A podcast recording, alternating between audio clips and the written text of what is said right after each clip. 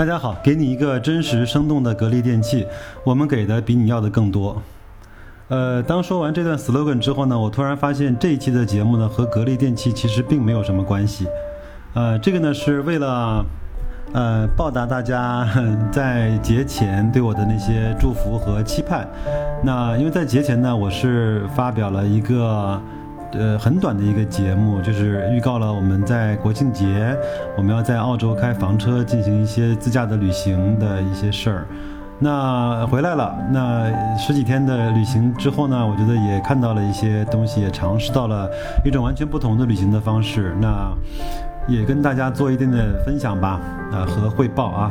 那从哪儿说起呢？那先从房车说起。我相信听众很多人都还没有开过房车，特别是在异地开房车，在国外开房车，特别是第一次驾驶这么大的车辆，特别是第一次在左行右舵的国家，嗯，那我觉得还是蛮有压力的。那这次回来之后呢，我跟我的朋友也说，啊，我们两个可以特别骄傲和自豪的说，我们可以在全世界任何的国家开车了，因为左边也会开，右边也。会开，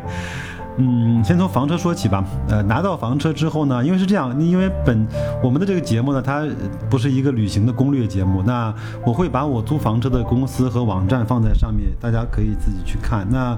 呃，可以，大家可以返回到那个节目的简介呀。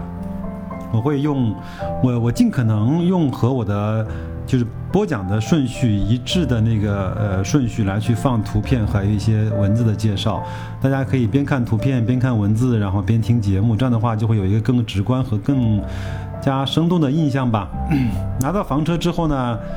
呃，整个人都是懵了啊，因为那个房车实在是太大了。大概多大呢？我我报报三围啊，呃，七米五长，三米五高，大概两米到两米一。呃，或者是两米一多呃的宽，非常大。那我回来呢，我不知道这个大概跟什么应该去做参照物。那我专门上了一下南京依维柯的网站，然后查了依维柯二十三座的那种大车，它的尺寸是两七点二米长，两点九米高，两米宽。那那就是说，我们在澳洲开的房车应该是超过了依维柯二十三座的尺寸的，在长宽高方面都分别超过了它。所以说，第一天还是很有压力的。嗯，一个是比较大，那大到什么程度？就是，呃，一般在城市里面的行车道，呃呃单股行车道，我们如果房车开在上面的话，左右两边可能只剩二十公分，就是左右两边各剩二十公分，基本上就把一股车道给占满了，是非常有压力。当然，我们也开着这个车跑了很多的山路，跑了很多盘旋的这种呃山间公路，呃风景非常漂亮，但是压力非常大，呃弄不好就压到路基了，或者是压到对面的对对面的来的那个车道了，还是挺有压力的。那那我们再来讲啊，那个房车呢，在澳洲应该是一个相对比较。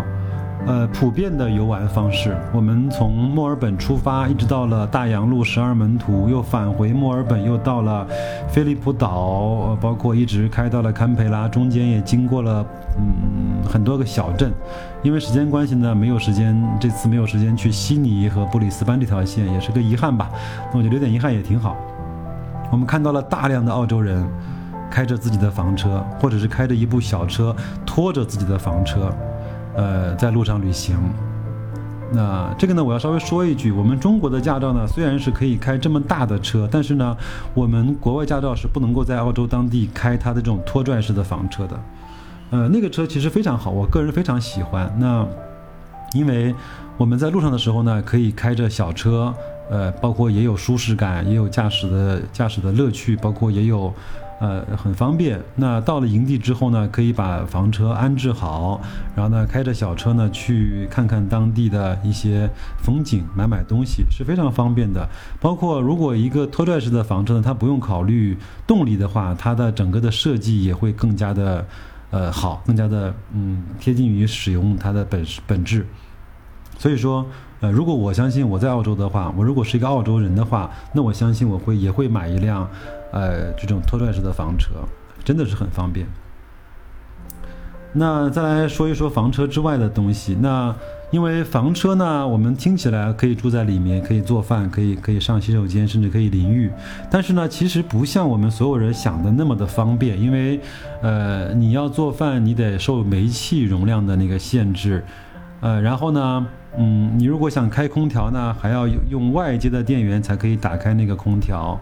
呃，你如果想洗澡呢，你还要受你整个净水的那个容量的影响；如果想上洗手间呢，你还要去受整个那个排污的那个收集污水的那个箱子容量的影响。所以说，呃，我们在整个这路呢还是比较谨慎的在用车上的水，呃和电。呃，那这在这儿呢就不得不提到整个在澳洲的营地啊的建设是非常非常发达的。那我们这次用的更多的是 Big Four，就是 Big 就是大嘛，Four 就是四，大四这个公司旗下所经营的营地，呃，它的选址呢都是在风景名胜的旁边，国家公园呐、海边呐、树林里面呀，呃，包括小镇的周边呀，呃，风景都非常好。另外呢，呃，它每一个标准的呃营地呢，给你一个呃 site，就是车位啊。它会给你有电，给你有上水，还给你有排污，还有下水，这就是一个标准营地。那旁边呢，一定会会有片草坪来给你搭张桌子啊，支个帐篷啊，呃，去做一些晚餐或者做一些野餐的东西。那整个在营地里面呢，还有公共的厨房、公共的洗手间和淋浴间，那还有专门给孩子们游乐的设施，有有有滑板车的滑道。有各种各样的滑滑梯啊，包括还有蹦床。夏天的时候呢，它也有公共的游泳池开放。所以说，整个的营地是为开房车的那些呃旅客呢提供了非常大的方便和安定。呃，我们这次的费用大概。每个营地每个人应该是在十五到十八澳币，那我们七个人应该是在一百多澳币，其实很便宜了。因为在澳洲的酒店非常贵，我们在堪培拉住了一晚上，大概住了有一间是四千多块人民币的一间酒店，两间卧室加上加上厨房加上餐厅，非常贵。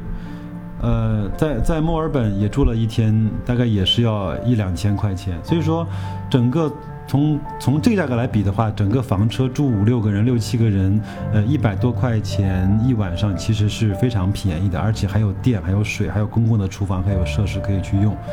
啊，包括公共的洗衣间，你也可以把你的衣服在那边洗完烘干，当然这要投币的啊。那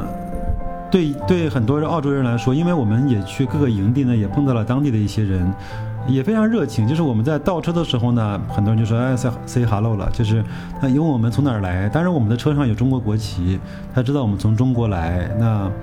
问我们在这儿玩了几天，有几天的假期，我们非常自豪的说我们有十三天假期，哦，他们表示出非常的遗憾啊，怎么怎么这么短，澳洲十三天肯定是不够玩的，呃，所以说这两方面呢，就反映了两国人民整个在假期和对待这种。呃，出门旅行和亲近大自然方面的不同啊，呃，讲心里话，我觉得澳洲人民生活的幸福指数，呃，就我来感受啊，比美国人民其实还是要高的啊。呃，整个因为它的风景非常好，整个就是一个被绿化，呃，特别是在海岸线啊，就是从布里斯班到悉尼到堪培拉到墨尔本到一直到大洋路，呃，整个就是一个森林，真是。就是一块绿地啊，覆盖好的一个地方。但是它的中部和西部和北部是相对是比较荒漠化的东西。那在这儿呢，也稍微插一两句澳大利亚的一些基本情况啊。澳大利亚大概七百多万平方公里，比中国小不了太多。那人口呢是两千多万，对的，你没有听错，不是两个亿，是两千多万。呃，甚至还没有一个北京和上海的人口多。呃，这就是为什么他那边很多人是生活的非常的惬意和舒适了。嗯，那大概悉尼大概有四百万人，墨尔本大概有四百万人，堪培拉大概有四十到五十万人。那整个这三个城市呢，就占了整个国家将近一半的人。那当然还有布里斯班，还有纽纽卡斯尔，还有博斯，还有达尔文这些地方。那人民呢，整个还是生活的。非常的舒适的。那我们看了看它的房价，包括它的物价，呃都不贵。当然可能人工费稍微高一些。那我在下面呢也会放两张我们在超市我专门拍的一些东西的价格。那他们呃的计量单位呢和我们中国一样啊，那那的是以公里。呃，是以升啊，包括，但是超市里面呢是以呃公斤为单位的。如果你看到五块钱什么什么呢，它有可能就是五块钱一公斤。那你就算五点五的汇率吧，你乘一乘，到看看和国内的超市的差别。但是我相信至少有几样东西大家一定会觉得瞠目结舌的，一个就是牛奶啊，牛奶真的是非常非常的便宜，三升的牛奶只卖三块澳币。我们即便是把它换算乘以五点五成，回到人民币十七块钱不到的价格，也比中国便宜的太多了。呃，我不知道这个是什么原因呢？我们真的是生产成本太高呢，还是流通环节的税费太高，还是国家在没有在这方面嗯有觉醒或者有意识，那没有给这方面的一些补贴？嗯，我们都说啊，日本呢整个的一代呢是牛奶。呃，喂养的一代，他的身体的强壮，包括身高，比他，呃，战败的时候已经有了很显著的改变。我们中国现在，因为我们家里面是喝那个光明的优贝嘛，呃，两升的大概是在二十六块钱，非常贵。那一个月光奶费几百块，我老婆还是，呃，总是会抱怨这个事情啊。到到澳洲，我们买牛奶的时候说没事儿，喝不完，一半喝，一半用来洗脸。很便宜啊，三块钱啊！当然，我们在国外的生活经验或者包括旅行经验，就是不要换算。如果到美国呢，你就按照美国当地的钱去花，呃，你就认为你自己在美国能够赚五千美元一个月。那再来看看它的星巴克两块九毛九，包括汉堡三块二，呃，是不是很贵？那再来看看它的牛奶三块钱是不是很贵？那如果这么来比的话，它其实它的购买力是比我们要高的啊。还有呢，就是肉制品很便宜，包括牛排也好，那个猪肉、牛肉，还有鸡翅也好。我们大概买了一包鸡翅三十几个吧，我我我没有太印象了啊，就是大概二三十个，大概也就是五个澳币。呃，买了一盒蘑菇，呃，大概一斤多一点，也是六个澳币。所以说它的蔬菜会比较贵，那肉制品呢会相对比较便宜。这方面呢，我们也从澳洲人的体型上也看到了，就是我们也看到了不少的，就是已经胖的超出了我们能够接受的标准的胖子，真的很胖。呃，我我可以这样说，他他的一个腿是可以超得过我的腰的，嗯，真的非常棒，非常胖。我估计应该在两百到三百斤左右啊，嗯。那这就是澳洲呢，整个我们开房车的一些基本的见闻和一些经验。那另外呢，我在路上呢看到了有几个事情，我觉得应该跟大家分享一下，就是，呃，他们在澳洲呢，不但是可以玩房车，可以拖着房车出去玩，还有很多人呢是把自己的，呃，老爷车放在一个拖车上面，呃，用自己的那个 SUV 拖着那个拖车，上面放着老爷车，开到一个地方把车停下来，开着。呃，老爷车去在山间去穿梭，非常的漂亮。那我在下面也会放两张我拍到的呃老爷车的那些图片。有一次呢，我实在是忍不住我的好奇心，在一个加油站看到一个哥们儿呢在给他那个老爷车在加机油。我问了问他，我说你这个车非常漂亮，我我也很喜欢。那请问它是哪个年份的车呢？他说是一九七零年的，那到今天呢，应该是超过了四十七岁，将近四十八岁了啊，呃，非常好看，一个小皮卡，呃，就是那辆蓝色的车，我会在图片中放上这个图片，啊，另外呢，还有很多人呢是拉着自己的马，专门有给马的拖车，那个就比较高啊，拉着自己的马到一个地方，是不是有个赛马场啊，可以去骑一骑，甚至说田间地头就可以去去遛遛马了啊。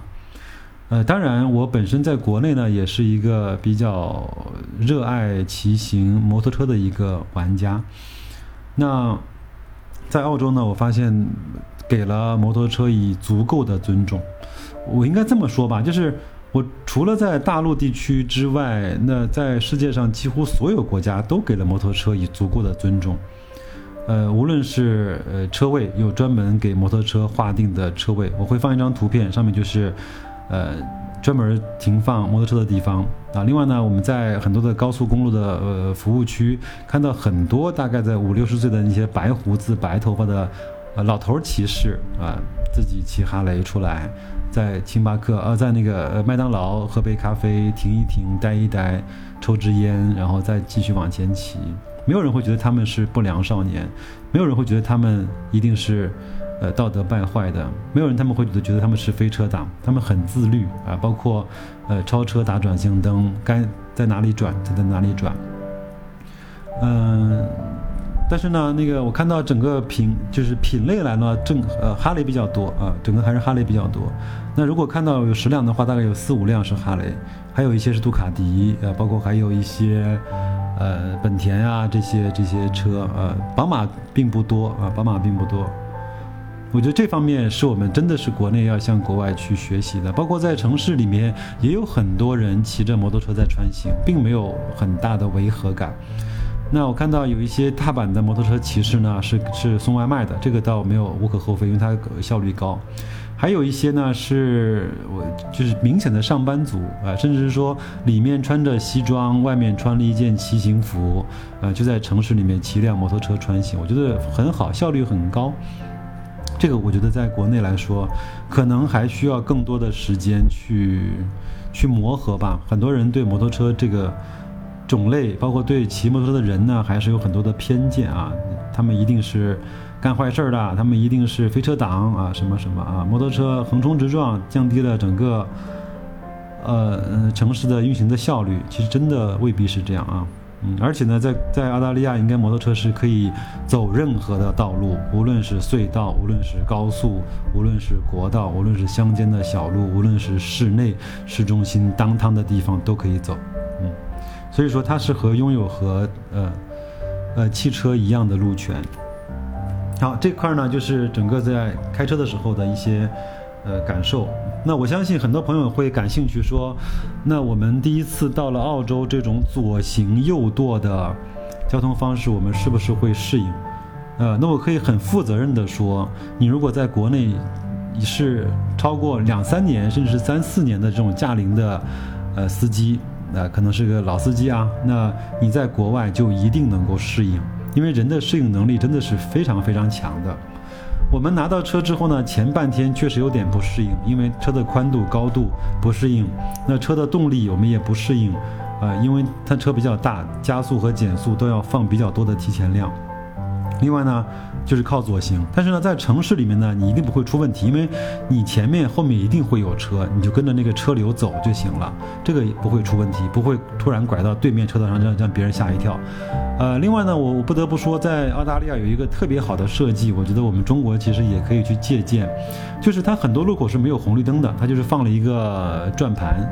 转盘的规则是，我们在国内呢应该是按照逆时针，对吧？因为我们是靠右行嘛。那在澳洲呢，就是按照顺时针去转。它唯一的规则就是，当你的右手边有来车的时候，请你停下来，让你右手边的车先过。就这一条规则。如果你开到路口，你看到你右手边没有车，你就大胆放心的往前开，因为在整个转盘里面，你就成了。其他的车道右手边的来车，他们默认或者他们一定会让你先通行的。所以说，这方面设计的非常好，甚至我觉得比有一些有红绿灯的路口的效率还要高。让右手边，右手边没车你就开，肯定不会有人来给你抢道，这就够了。那在哪个口出，你就你就开始看好方向就可以了。那我觉得这方面我们值得中国学习的。另外一个方面呢，我们开了很多山路，山路因为条件的限制，它有些就就就是双向的两车道，就是单股车道去，单股车道回。那很多人说你的车比较慢，我怎么超车呢？它会在路的中，就就是在的条件允许的情况下，它会把呃两股车道会把它拓成三股车道。就是说会在一边留出了给快车超车的路段，大概呃每次呢大概是一公里左右啊，一公里到一点五公里左右，会让你后面积压的快车都从你的前面超过，然后呢这两根车道又回到了一根车道，那再顺序走，它会非常人性化的提醒你前面两公里有超车道，那你就不要不要太太着急，你就老实开就行了。那到了超车道的时候呢，我们开这种大车的人呢，也就一定会自己的往往往左边靠。往左边靠，让那些快车从右边超过去。因为我们国内呢是从左边超车，澳洲呢是从右边超车。因为这个很好理解，就就是让驾驶员这一侧能够提前的看到呃前方的情况，让他从驾驶员这侧超车，这个是符合逻辑的，也是符合人性化的要求的。那这个是第二点，第二点设计。那还有呢，就是。呃，你从辅路到主路的时候，它一定会有一提示，叫 give give way，就是就是让路，就是让主路的车先过。主路的车没有没有的时候，你才可以左转或者是右转。呃，它是默认主路的车是享有比你从辅路出来更大的路权的。那说了这么多关于交通方面的事情，那我觉得。呃，就差不多了。那那那我也想再提一下，就是，呃，到底开房车旅行跟自己开小车，包括跟团有什么的不一样？那我觉得还是有点不一样的。那一个呢，就是你不用太在意你今天要去哪里，因为，呃，其实去哪里只要你的车上的电和水够，那你都不成问题。我们这一次呢是很有趣，我们。呃，一共十几天时间，也定了一些营地，包括呢，有有些时候呢，我们也专门不定营地，就在城市的停车场，背，呃，背对着海边，哎，睡一晚上。有些时候呢，就是呃，就是在一家餐馆的门口，我们在那儿吃完晚饭，餐馆打烊，我们就在餐馆的门口把两辆房车停好，睡一晚上，就这样。啊，我们也在，我们也在堪培拉的一个酒店的停车场睡过一晚上。呃，开始呢，我们还觉得有点不安全，嗯，后来发现，嗯，应该是没有这方面所需要担心的，还是很很安全的。因为呃，澳洲人看到房车就跟我们看到那个卡车一样，已经没有任何的新鲜感了。他也不会扒着你的车窗看一看有没有人，里面什么构造，因为每个人都见过，嗯。但是我相信，在中国这方面的担心还是，应该还是会有的。嗯，那如果没有了限制之后呢，你就会去找一些，呃，可能嗯平常的旅游团呐，平常的那种呃景点观光团呐不会去的地方，会走一些森林，走一些海边，会去专门停一些小镇。我们这次呢，就是特别巧的，就是停了一些特别有意思的小镇。有一些有很好的小的超市，我们还看了当当地的老年人打了一场，不知道叫什么球啊，可能叫叫叫草上保龄球啊。它那个规则有点像冰壶的规则，嗯，我们在新西兰也看到过。呃，还有呢，在小镇里面，你可以在小街上走一走，感受一下当地的风情。也无意间走到了一家中国人开的饭店和中国人开的超市，也跟他们去聊了聊。当然，我们有一次订不到营地，也下雨的时候，也受到了一一个不知名的小镇一个人非常非常热情的帮助。嗯，他先是跟我们指了路，我们后来走啊走啊走，又转回到原地的时候，他专门开着车跟上我们，呃，又告诉我们你可以去那边订一个营地，他甚至可以帮我们打一个电话。呃，帮帮我们去定一个营地，非常好。呃，人非常的热情。呃，包括我们，因为两面两个车上都挂了呃中国国旗，我们在一个小镇停留的时候呢，呃，专门呃还还特别看到旁边有一个开卡车的一个中国人向我们在挥手，他一定知道我们是中国人。那他可能也是在这边生活打工啊，包括移民啊，看到了中国国旗，在国庆国庆节的前后，应该感受是不一样的啊。那这些呢？我觉得，我觉得就说完了。我们整个在澳洲大概开房车的一些旅行啊，虽然，呃，这个跟格力没有关系，但是我还是要再讲一点我在澳洲看到的关于家电方面的一些景象啊。呃，首先讲我们的老本行吧，讲空调吧。呃，非常抱歉和遗憾的是，我们在澳洲并没有看到格力的品牌。嗯，在那边看到品牌比较多的是大金啊，当然还有一些三菱啊，包括东芝啊、松下。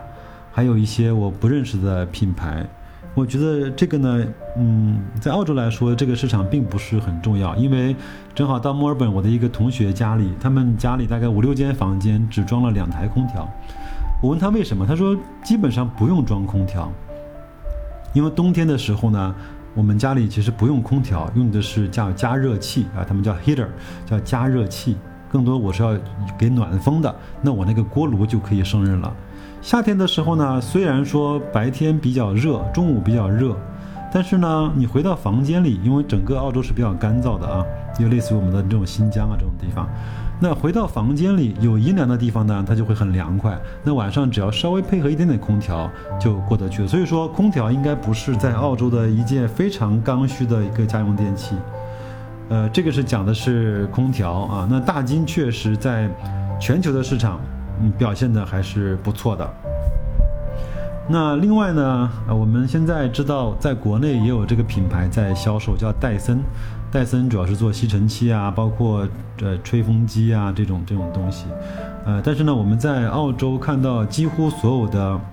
洗手间，它那个吹手的机器啊都是戴森的。它其实也做了很多的这种改进和呃工业化的设计，就是说，呃，它甚至可以把水龙头和吹吹手机呃集成在一个上面，就是每一个水龙头旁边都有一个吹手机。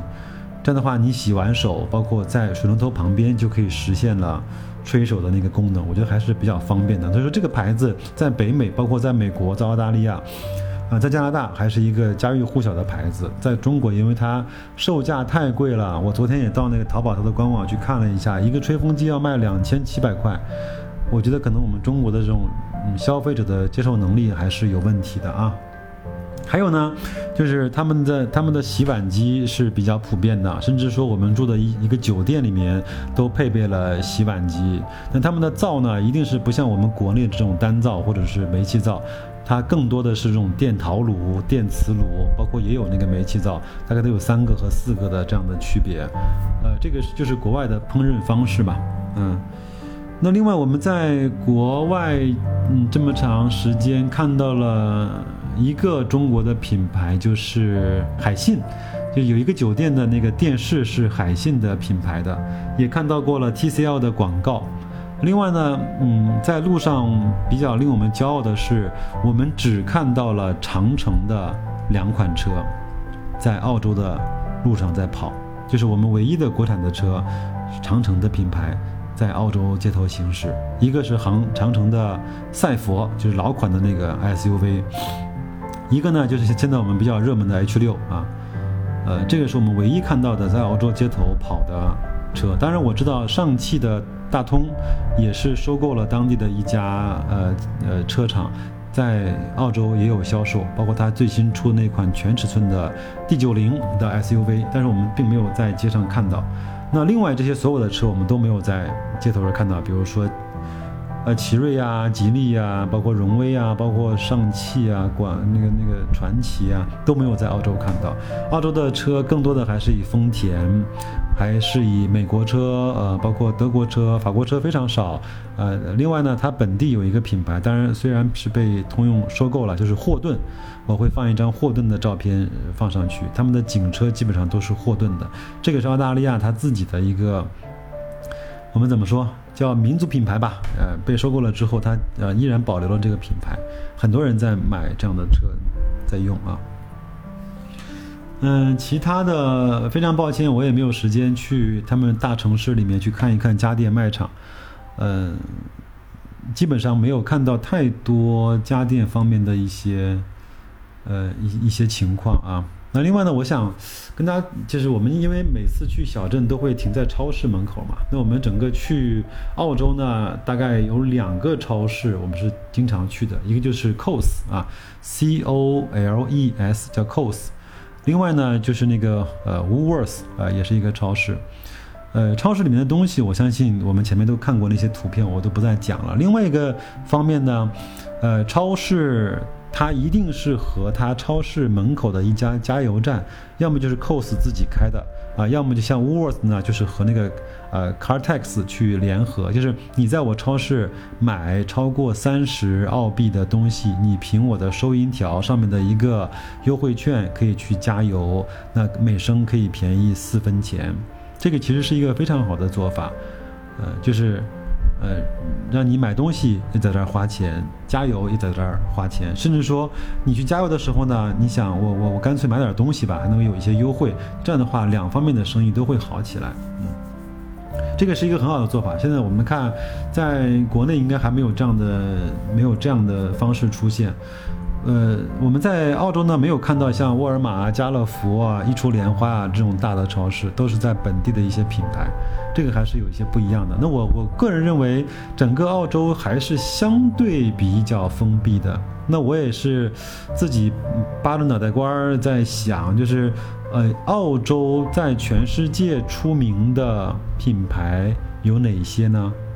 好像很少。我们知道日本啊、法国啊、美国、啊德、中国都会有一些全世界知名的品牌，但是在澳洲，让我们一下子去想澳洲一个什么品牌在全球都流行的很少很少很少很少。嗯，那这个呢，就是我们整个在澳澳洲的一些见闻吧。那我觉得我也没有打什么。草稿也是想到哪儿讲到哪儿，我觉得这次的旅行整个给我们的感受还是不错的。呃，虽然不是那么的舒适啊，有些时候呢还要